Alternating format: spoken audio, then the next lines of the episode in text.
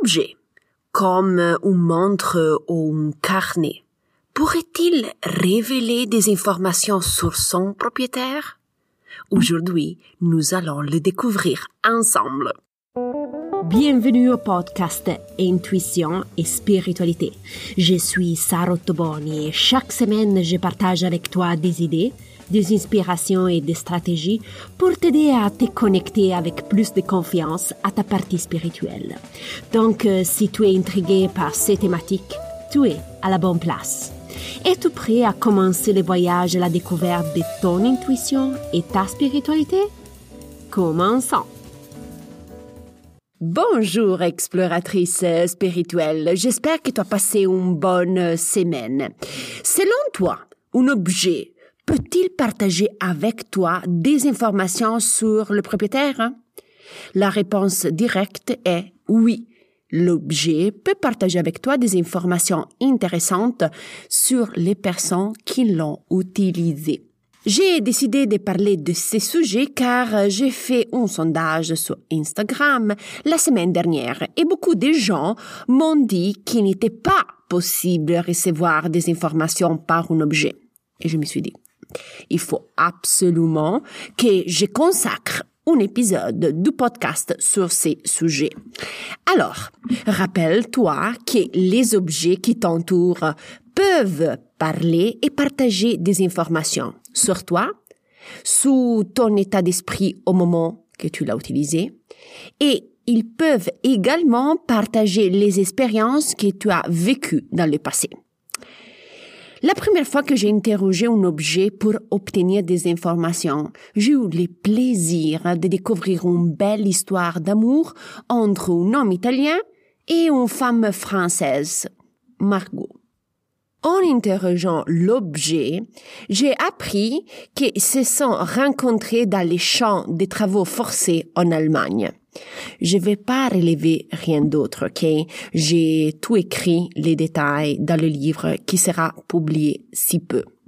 Mais je voulais partager cet exemple avec toi pour t'informer qu'il est possible de découvrir de nombreux détails sur une personne à travers un objet qui lui appartient.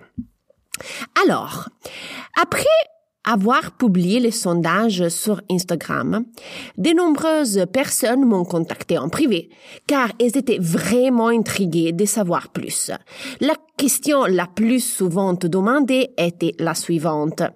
Comment je peux obtenir moi aussi des informations par un objet?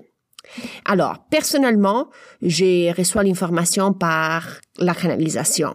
Mais comment peux-tu faire, OK, pour obtenir ces genres d'informations quand tu es au début de ton voyage à la découverte de la spiritualité? Alors, je te recommande de faire cet simple exercice, OK?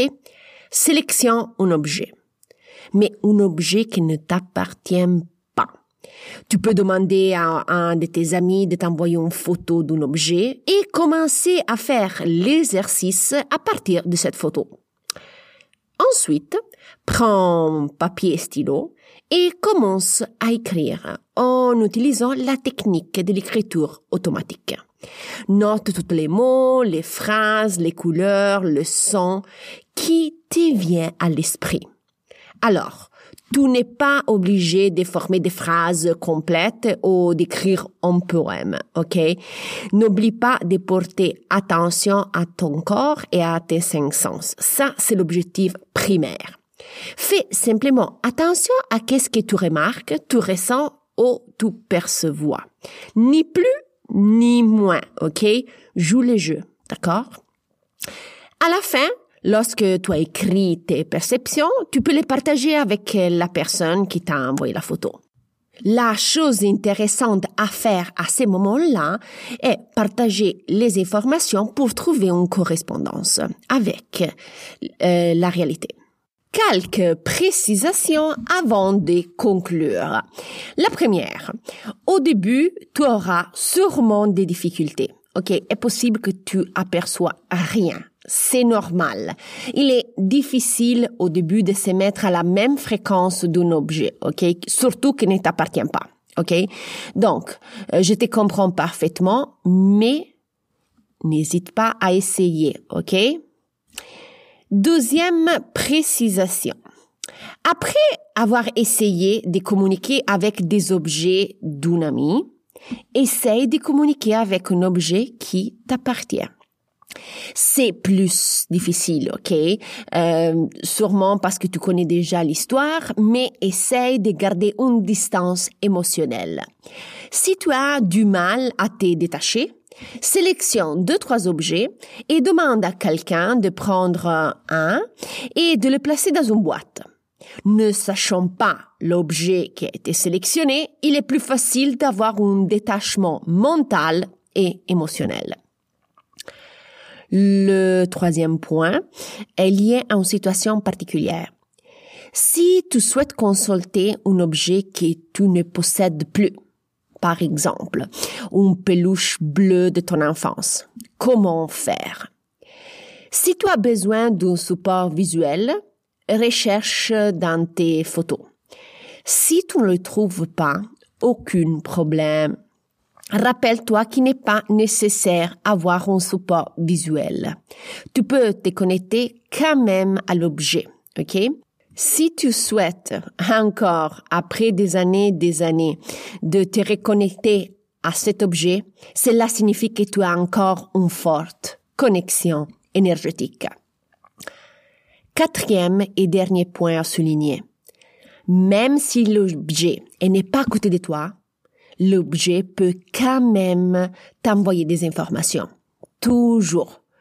Tu peux communiquer avec l'objet même s'il se trouve dans un autre continent. Alors, ne te bloque pas par la distance physique.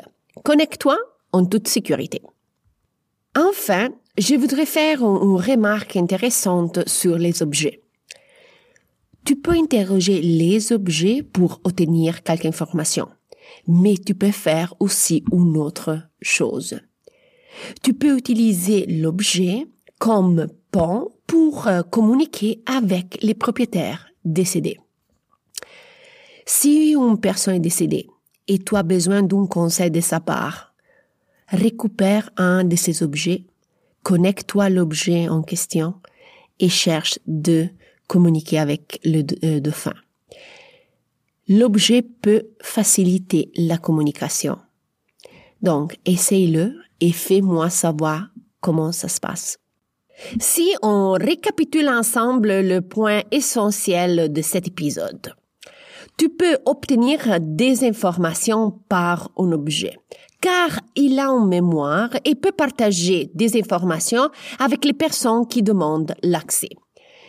Tu peux utiliser l'objet comme pont ou canal pour connecter au propriétaire décédé et recevoir des conseils de sa part. Nous voilà à la fin de l'épisode. Tiens-moi au courant si tu as des questions et n'hésite pas à me faire un petit coucou. Dans la didascalie de l'épisode, tu as toutes euh, les informations. Si tu veux réserver une consultation spirituelle avec moi, n'hésite pas à visiter le site internet. Tu trouveras les informations concernant les consultations en personne et en virtuel et en hypnose spirituelle aussi. Si tu veux être informé sur ma prochaine publication, n'oublie pas de t'abonner gratuitement au podcast. Je te remercie comme toujours pour le temps que tu m'as dédié. On se reparle la semaine prochaine et bye bye.